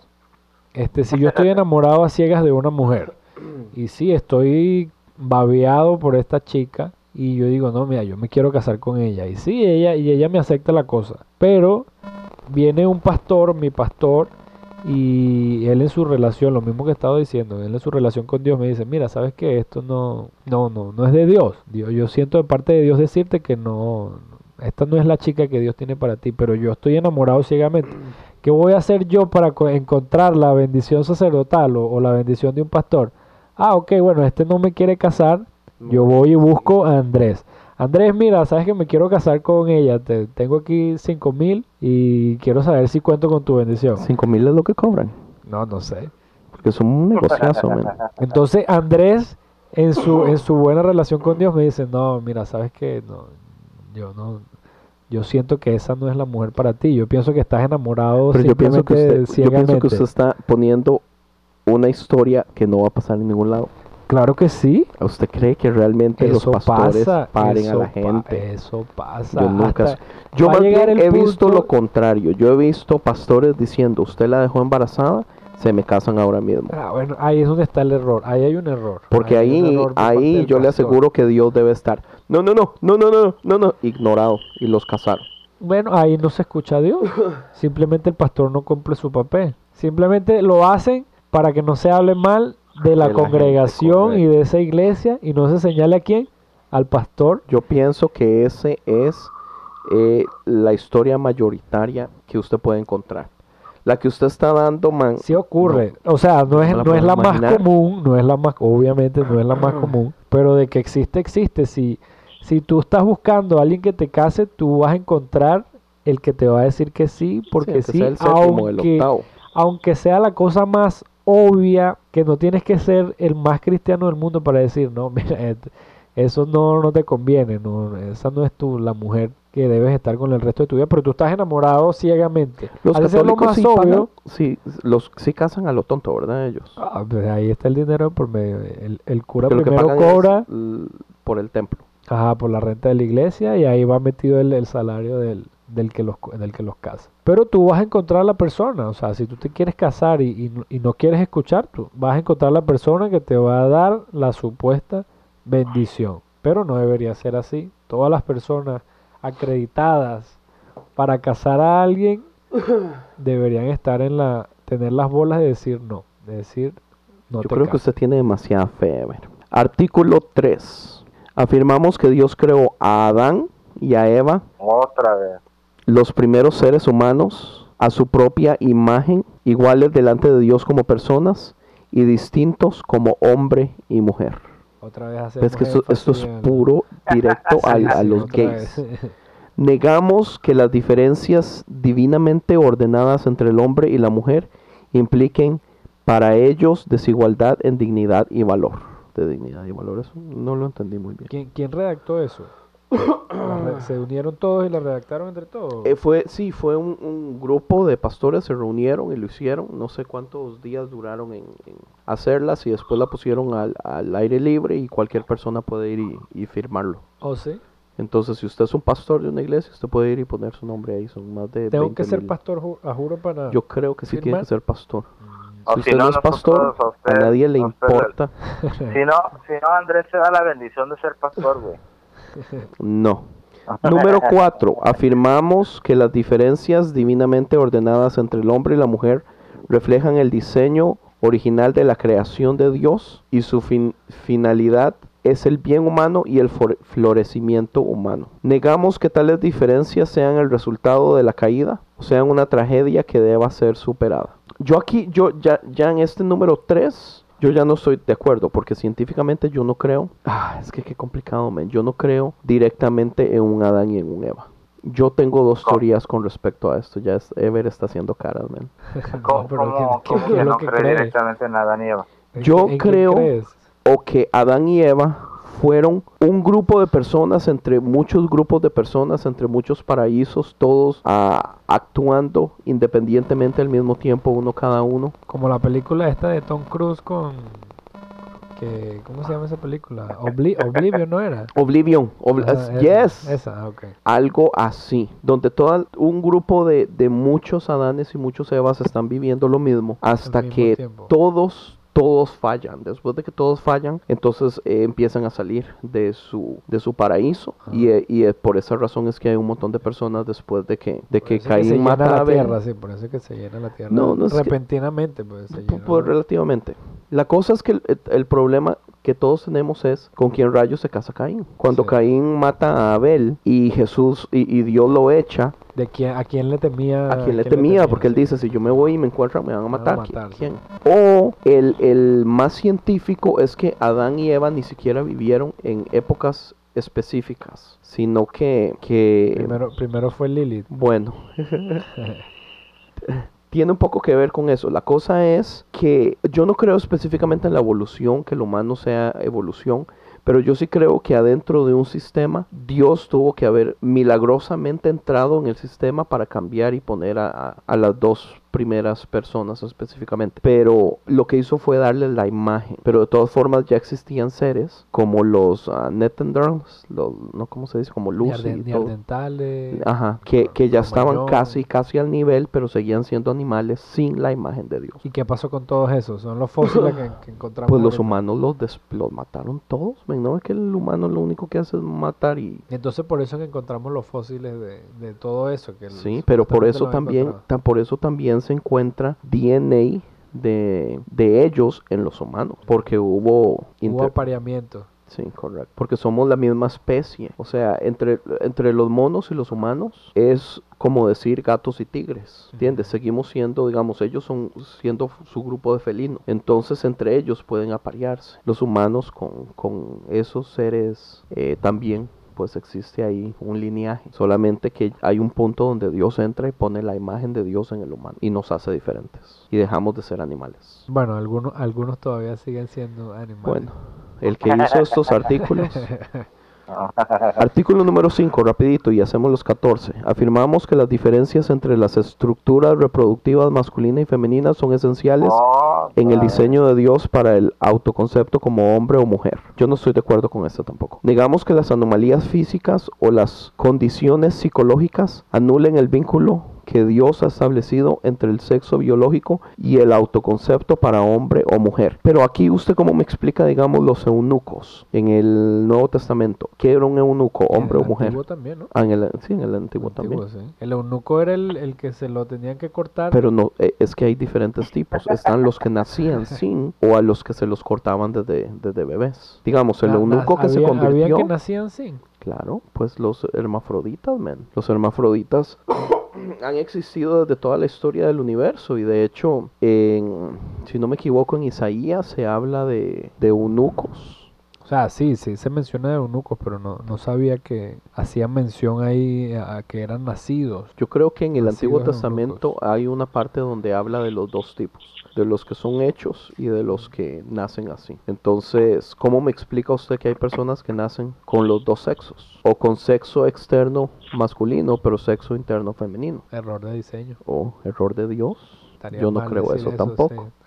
sí, eso. Eh, afirmamos que 6. Afirmamos que aquellos que nacen con un desorden físico de desarrollo sexual están creados a imagen de Dios y poseen dignidad y valor tal como todos los demás que llevan dicha imagen. Ellos son reconocidos por nuestro Señor Jesús en sus palabras acerca de los eunucos que nacieron así desde el vientre de la madre B. I told you. Ah, ok. Con todos los demás ellos son bienvenidos como fieles seguidores de Jesús y deberían aceptar su sexo biológico a la medida que éste que éste se pueda conocer. Negamos que las ambigüedades relacionadas con el sexo biológico de una persona la incapaciten para vivir una vida fructífera en alegre obediencia a Cristo. Dígaselo a ellos. Artículo 7. Afirmamos que el autoconcepto como hombre o mujer se debería definir según los santos propósitos de Dios en la creación y redención, tal como se revelan en las escrituras. Y negamos que la adopción de un concepto homosexual o transgénero sea compatible con los santos propósitos de Dios en la creación o en la redención.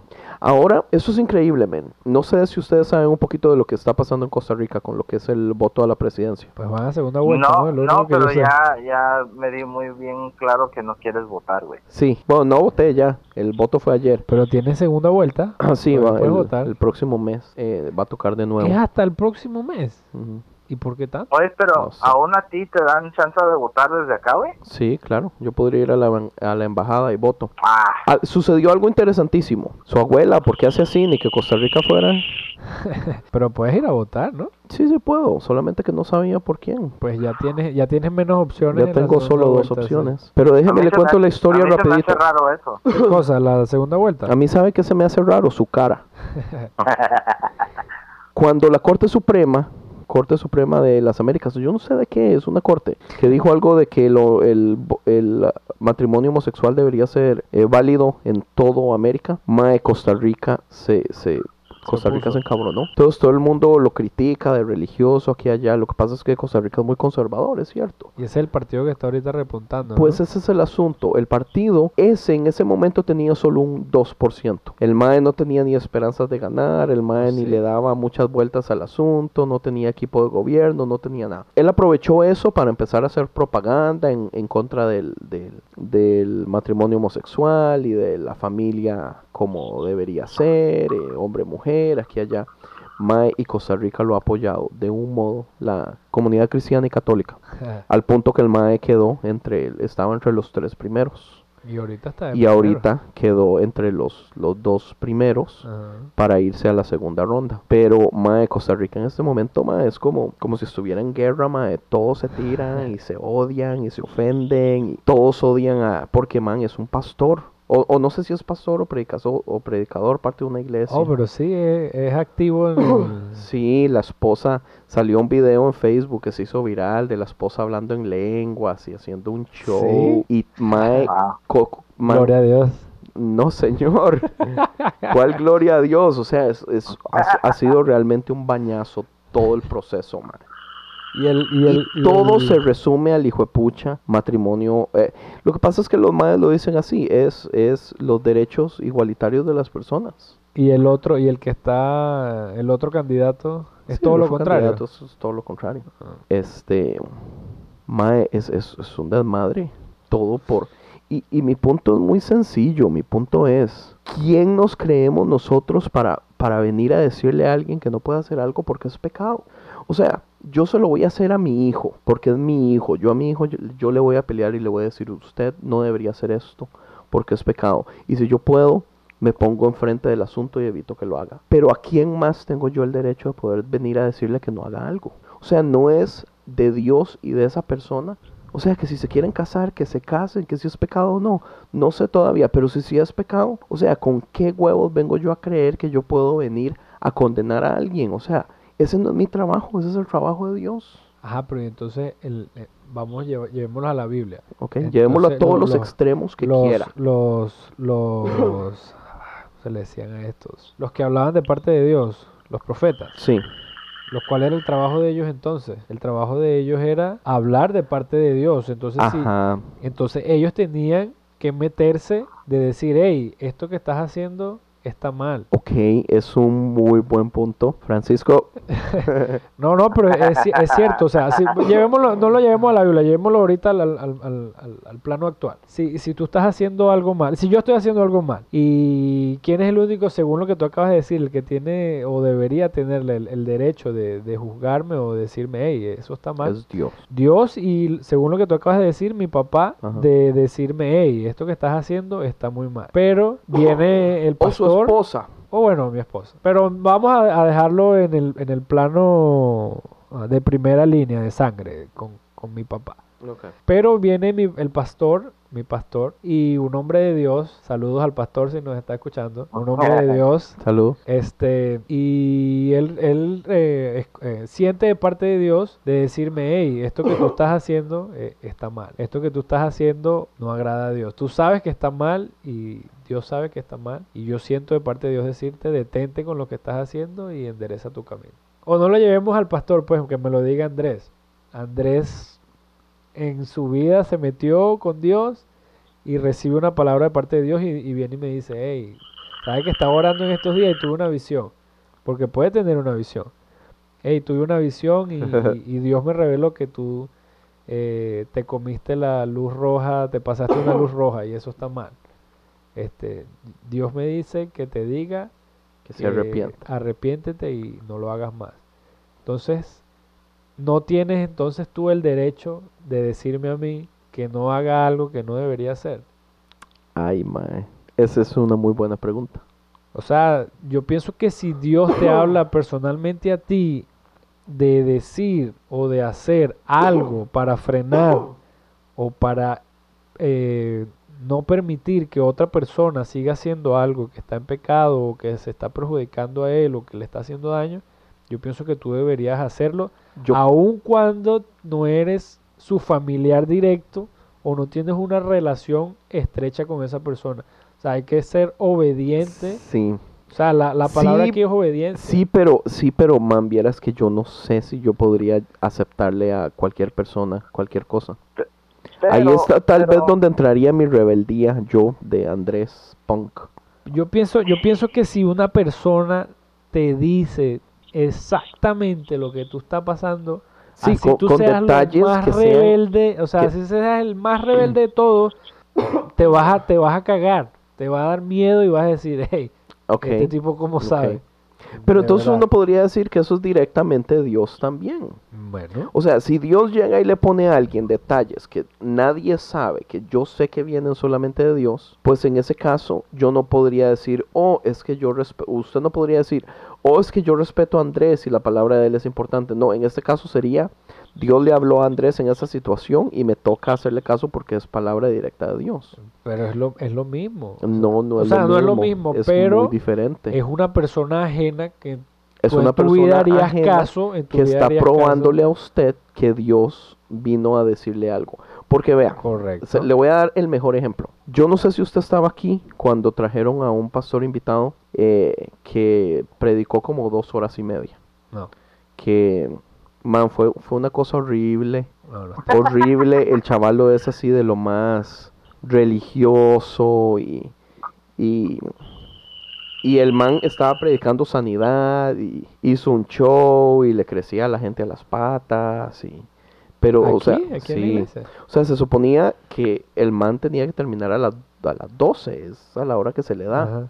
Man era la una y media y el man seguía ahí. En serio. El pastor estaba encabronado porque decía, man, no respeta, no respetó mi iglesia cuando yo Sí. le di un, un tiempo. Este, el mae al grupo de alabanza lo pasó al frente y oró por todos. Y a todos le oró el don de escribir canciones y escribir alabanzas para el Señor. Excepto a una persona. ¿A quién? ¿A ti? ¿Por qué? Porque andaba un piercing en el labio y por mi tatuaje. ¿Oh, sí? ¿Por eso? Y a mí lo que hizo fue regañarme que yo andaba en rebeldía.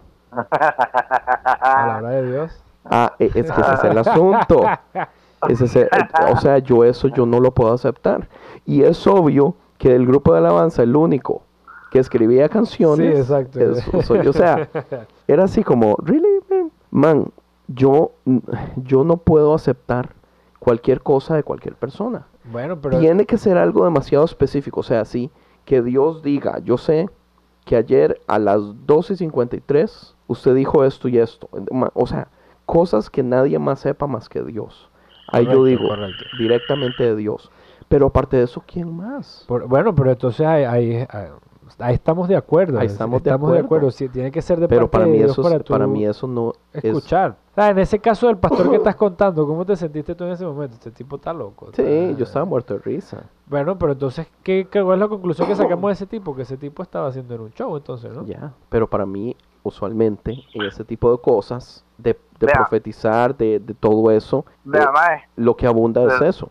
Sí, ah, sí, eso es verdad. Te eso es doy, verdad. te doy un ejemplo, Andy, do- dos ejemplos bien cortitos. Dele. Uno eh, me, me pasó antier. Yo fui a averiguar de un costo de, de tal vez eh, ir a agarrar un plan de teléfonos con, creo que era Verizon. Nomás fui para, para ver los planes que, que podían ofrecerme tal y tal.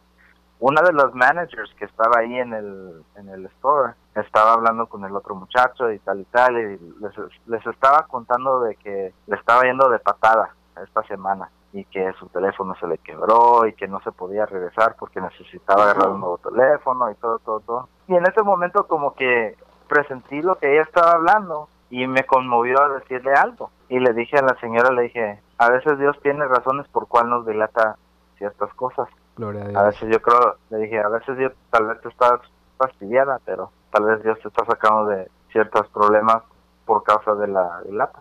Usted sí es cristiano, Tony. Pastor Tony. Pastor Tony. En cuanto yo le dije eso, man, la cara se le cambió y se quedó así calladita. Y me dijo, ¿sabes qué? Yo necesitaba escuchar eso. Y al otro lado de la de la de la de la de la barda, uno también puede ver las, ma- las cosas de la manera de que por causa de que a veces queremos ser sobre espirituales y conocemos los problemas de la gente en la iglesia, pensamos que tenemos el derecho de hablar en sus vidas. Y yo creo que ese es uno de los dilatos más grandes en la iglesia cristiana, que porque yo sé que o, o veo cosas superficiales, es una un símbolo de un problema interior que no existe. Ok, eso, man, me encanta que haya dicho eso. Sí, y se lo aplaudo. punto, sí, es un- es un Pero por otro lado, también, sin minimizar el asunto, man, eso lo que usted hizo son palabras de ánimo. Que pueden, pu- o sea, sean o no sean de Dios, palabras de ánimo usualmente siempre van a ser recibidas bien porque son palabras de ánimo. Yo lo que quiero decir es que la comunidad cristiana no está hablándole a la comunidad homosexual con palabras de ánimo. Está No. hablándole con De palabras de juzgarlo. de- sí, y de- Totalmente. de atacar, de juzgar, de hacer sentir mal, de hacer del shame, de Yep, lo mismo. I agree. Sí, están haciendo, haciendo ver que el, el hecho del pecado de... O sea, dígame una persona que quiera cambiar si cuando le están tirando pecado en la cara. O sea, ese no es el modo. No. Sí, lo que pasa es que hacen, hacen ver como que el- ese, ese pecado en específico es peor que cualquier otro pecado cuando es simplemente un pecado más. O sea, Correcto. un pecado que no, no- no O- tiene o- o rango, más, no que tiene na- rango. más que nada es un pecado personal, o sea, es pedo de ellos. Sí, es, Pues es- es que ese es mi punto. es- es eso, es eso. Es un pecado, es un pecado.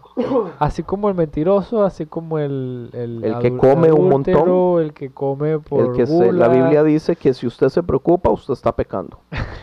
Van, Pues- está en la Biblia. Pues sí. O- sea, es un, es pecado más, es un pecado más. Y entonces ahí es donde entra el error de la iglesia cristiana en satanizar o, o- o hacerlo más grande que los otros pecados cuando es simplemente un pecado más que deberían arrepentirse, así como la persona mentirosa debería arrepentirse. Y todos nosotros que somos pecadores por naturaleza deberíamos arrepentirnos. No deberíamos juzgar a otra persona cuando nosotros mismos también somos pecadores. Y una de las cosas que yo tengo tiempo de estar diciendo es, la comunidad cristiana también perdió el derecho de decir que el matrimonio es una institución cristiana cuando la mayoría de divorcios que existe en por lo menos Estados Unidos son de evangélicos. ¿Oh, sí? Sí, estadísticamente, señor. Se divorcian más evangélicos que ateos y que de cualquier otra religión. Entonces quiere decir que esa, esa unión no fue bendecida por Dios. No sé. Pero, pero No, dígame, no. dígame usted, Obvia- obviamente no, ¿no? dígame que la Biblia no habla acerca del divorcio. Sí, Sí habla, habla, sí habla. pero a- esa parte de la Biblia sí decidimos ignorarla porque oh, estamos en el 2017, ¿entiendes? Pues, Entonces- o sea, sí. ¿Qué- qué- con qué huevos venimos a decir que el matrimonio es un derecho de los cristianos y una institución evangélica cuando nosotros no la respetamos? O sea, dígame usted, no hablemos de esta iglesia para no que- quedar mal porque somos líderes. Dígame usted de la iglesia a la que usted iba antes, de todos los matrimonios, ¿cuántos matrimonios usted puede decir? Yo admiraba ese matrimonio porque era una cosa seria. Y yo le digo de a la iglesia que yo iba antes, ¿cuántos matrimonios yo admiraba porque eran wow? Man, eh, o sea, No, yo sí se amaban. que- yo sí, yo se- sí puedo decir que habían bastante. Sí puedo decir. yo no, tristemente. No, yo sí. Bueno, también porque la mayor la, la mayoría de la iglesia era familia mía. entonces- Ok. Ay, Pero- cometí el error de, de mandarlo ahí entonces. sí. Pero por lo menos diga que entiende a lo que me refiero. No, sí, sí, sí. Obvio, obvio, obvio. Ma- matrimonios que tienen años de estar casados, pero man, que entre ellos se. Sí, sí. No se habla. Tienen años de, dormir en, en cuartos separados. Y simplemente no se, no se separan para no caer en, en- En, en que hablen mal de ellos. sí, o en, o en una maldición, digamos. Porque su- supuestamente lo que unió Dios, que no lo separe el hombre, ¿no? Pero entonces caemos en lo otro. ¿Acaso Dios bendijo esas relaciones de un principio? Eh, Es lo que yo no creo. Obvia- obviamente, yo pienso que no. Yo pienso que si hay una ruptura en una pareja, eh, algo que, que los lleve a pensar en separarse es porque nunca hubo una bendición de Dios que los uniera. O sea, si hubo una bendición de Dios, yo pienso que esa, esa relación va a perdurar, pase lo que pase.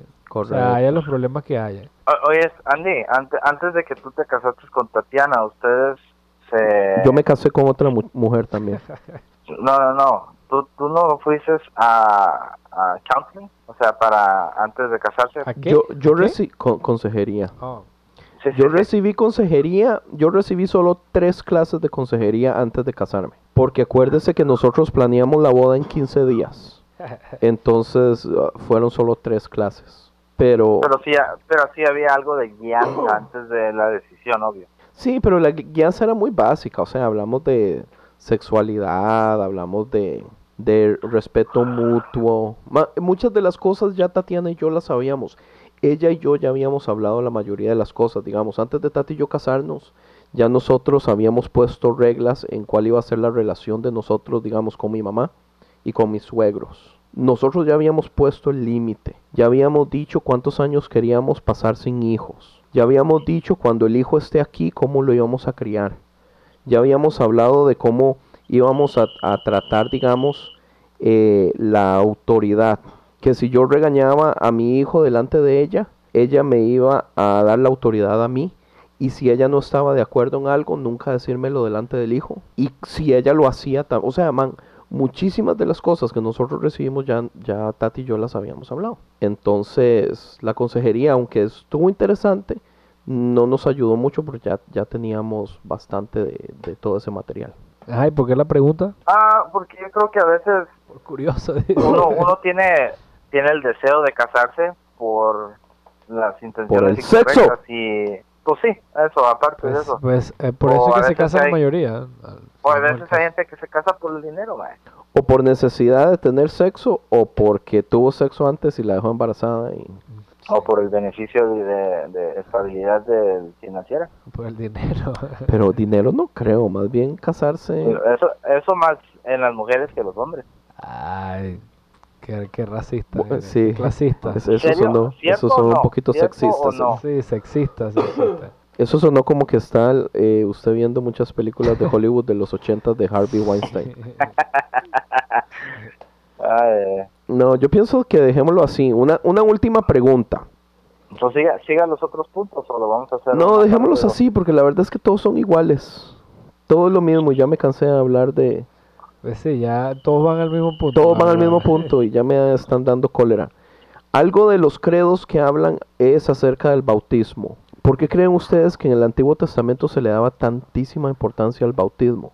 Y ahora yo siento que no, o sea, sí es simbólico, pero digamos, si yo no me bautizo, yo de todas formas me voy a ir al, al cielo. Pero la Biblia da una idea de que si usted no se ha bautizado, man, usted no va para el cielo.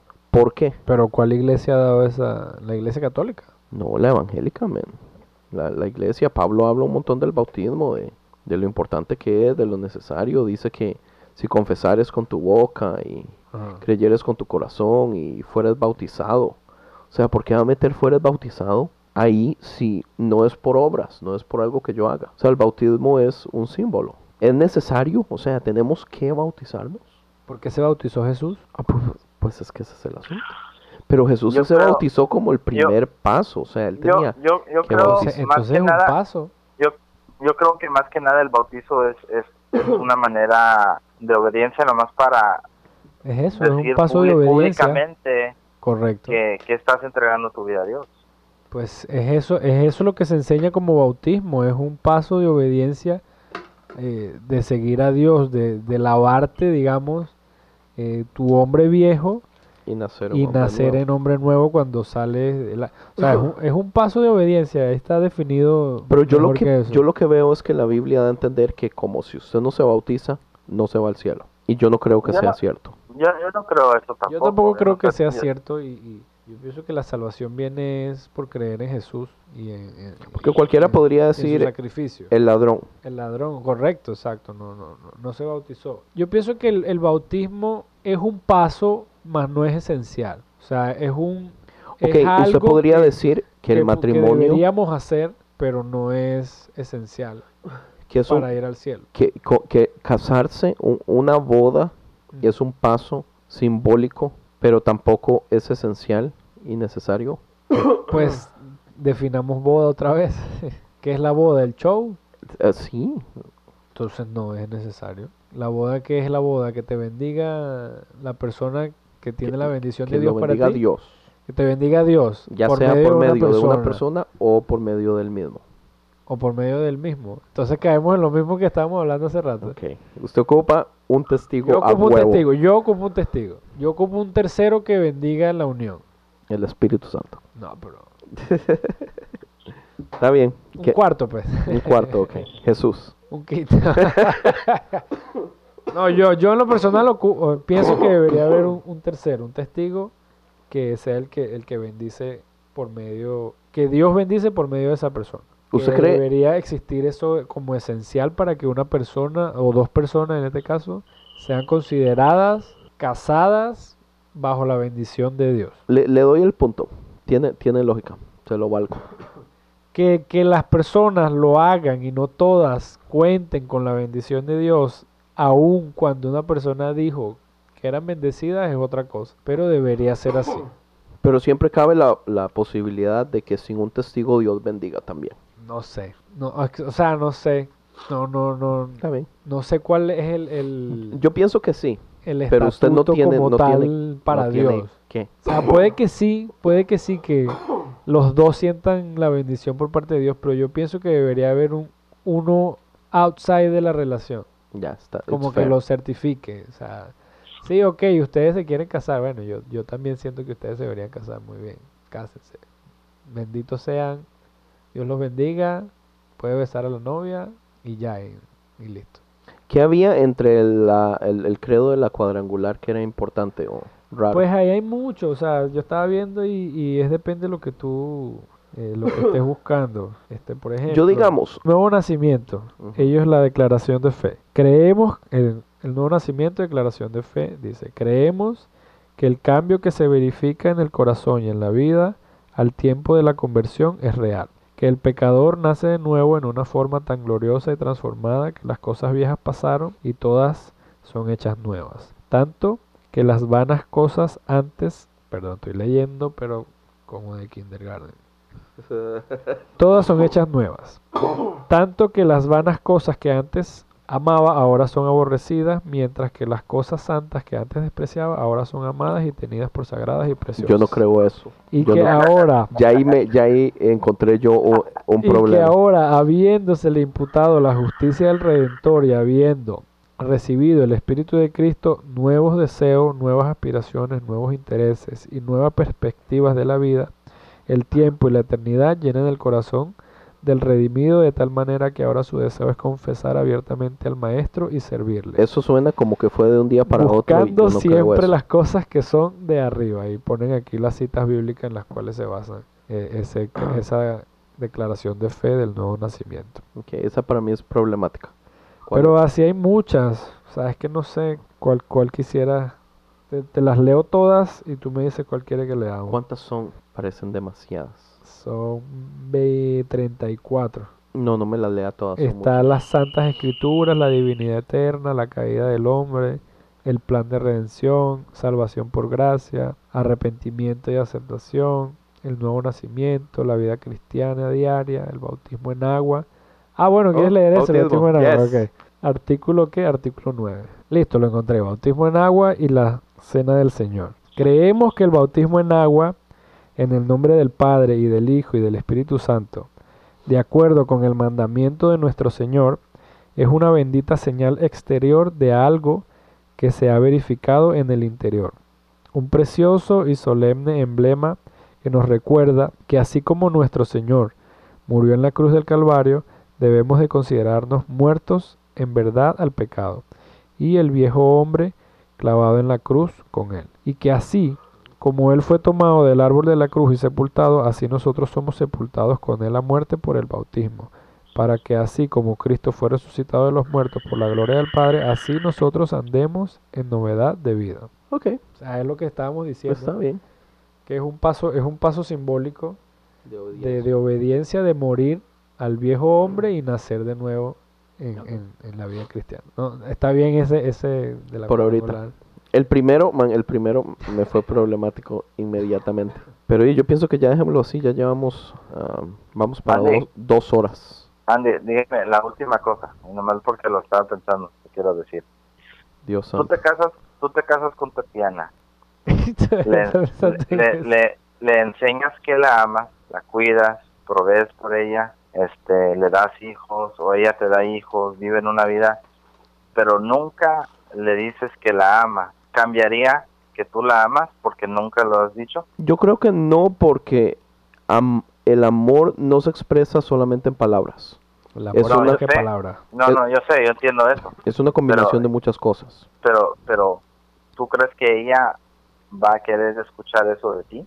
Sí, posiblemente. Y digamos, si yo fuera un amargado que digo, no quiero decirlo, o sea, sería un idiota. Pues sí. Y ella tendría Sí. toda la razón de enojarse conmigo y decir, yo no quiero ese tipo de inmadureces y payasadas en mi vida. Más o menos de esa misma manera, creo que como yo lo estoy viendo, de, de las declaraciones de ciertas cosas, del bautismo, de, de, de lo que estamos hablando un poco. Yo Ah, creo que entendí. yo creo Su yo creo que Dios en su gran plan de las cosas nos propósitamente nos dio ah, una Tony, boca.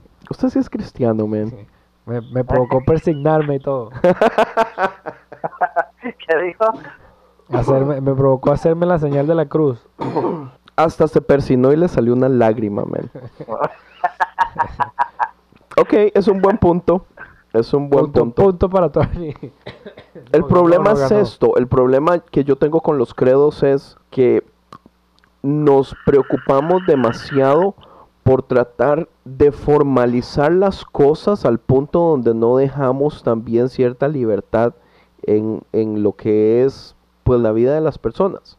O no dejamos libertad en donde el Espíritu Santo trata con diferentes personas de diferentes modos.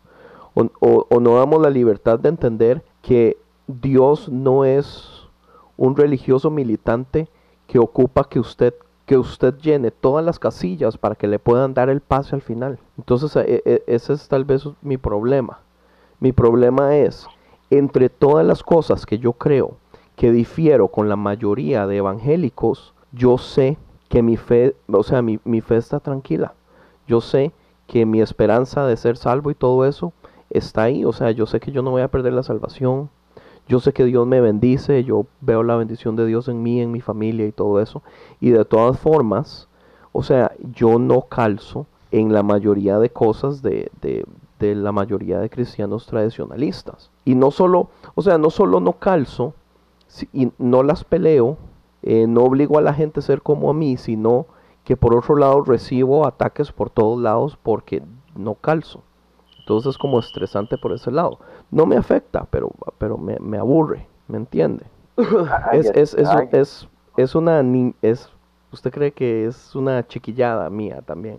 Yo, yo, yo a veces lo miro así como un hijo a un padre. Yo tal vez no sea, no soy padre todavía, pero un hijo, tal vez, o yo digo, un padre siempre desearía que su hijo le agradeciera. Usted no es padre, le- pero usted está toda madre, man.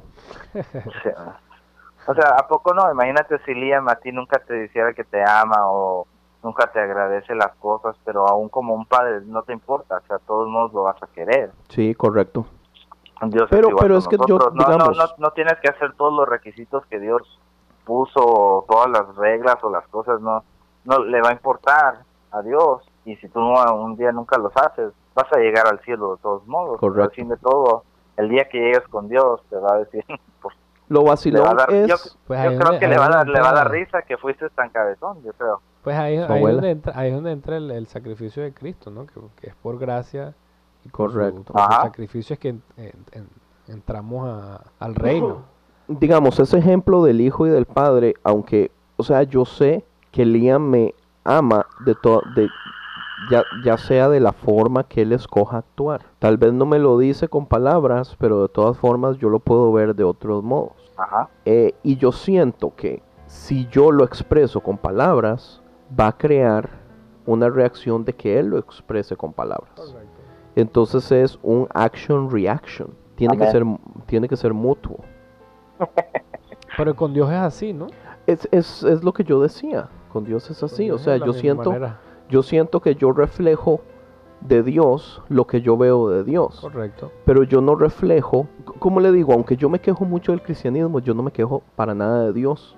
Porque yo de Dios yo veo la mejor parte. Yo, yo del cristianismo no veo la mejor parte, pero el cristianismo no es Dios, entonces no lo necesito tampoco. Buen punto. Y entre más, y entre más conozcas a Dios, entre más te acerques a Dios, pues más lo conoces y más reaccionas de acuerdo a lo que conoces de Dios. Correcto, correcto. tiene, tiene mucha lógica. Tony, ¿usted tiene una Biblia a mano? Ah, en mi teléfono. No, una en papel. Le voy a decir a Ever que vaya un momentito y agarre una. Vamos a dejarlos con el versículo del podcast. Eso es algo nuevo. Vamos a abrir la Biblia randomly y vamos a leer un versículo. El versículo, el versículo que caiga. ¿Y eso va para quién? Para los oyentes. No, lo que, lo que salga, lo que, sal, lo que salga va para Frank. Me he dedicado a Frank. Híjole. Por favor, Señor, Dios. danos, Que salga algo de hacerse a un a sí mismo. Señor, danos de tu palabra Ya, esta ah. noche para Frank. En nombre de Aquí, aquí ya tengo yo una, pero ustedes la tienen que leer, la tienen que leer en español porque yo la tengo en inglés. Pero lo elijo del nuevo o del antiguo. de donde sea. No, pues que ya, Yo uno, tengo- ya yo sé dónde más o menos. Yo nomás la abrí, le piqué y Ok, me la salió voy, la voy a abrir de donde, donde habla. Tengo una idea. Dele vuelta muchas veces hasta que ya no sepa dónde está el nuevo y el antiguo. Ahí ahí No, te la que a mí me tú, cayó, ya- Ah. Ya va, ya va, que es un proceso. Ya abra Este los aquí. ojos. Leo el versículo, ¿no? Sí. El 8.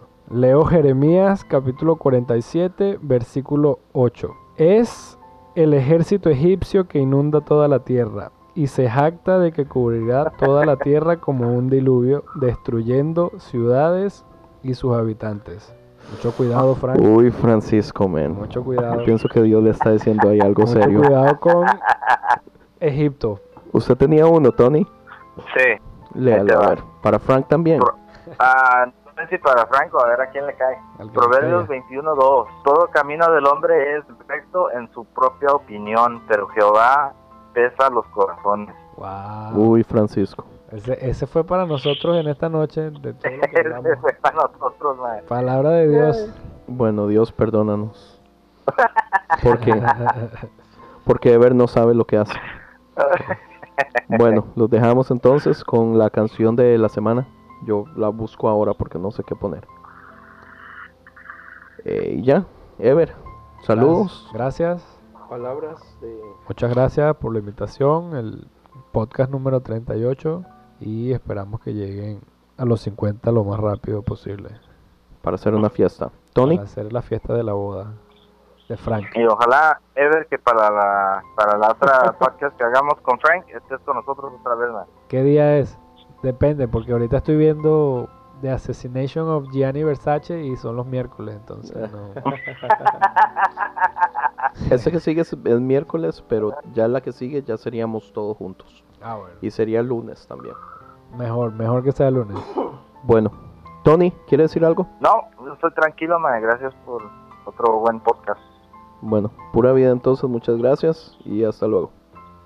Y esta vez queríamos dejarlos con una banda de Argentina, Buenos Aires, que se llama Legados. Legados tiene un EP, el último se llama Mil Intentos y de ese EP vamos a sacar la canción Falsa Lealtad.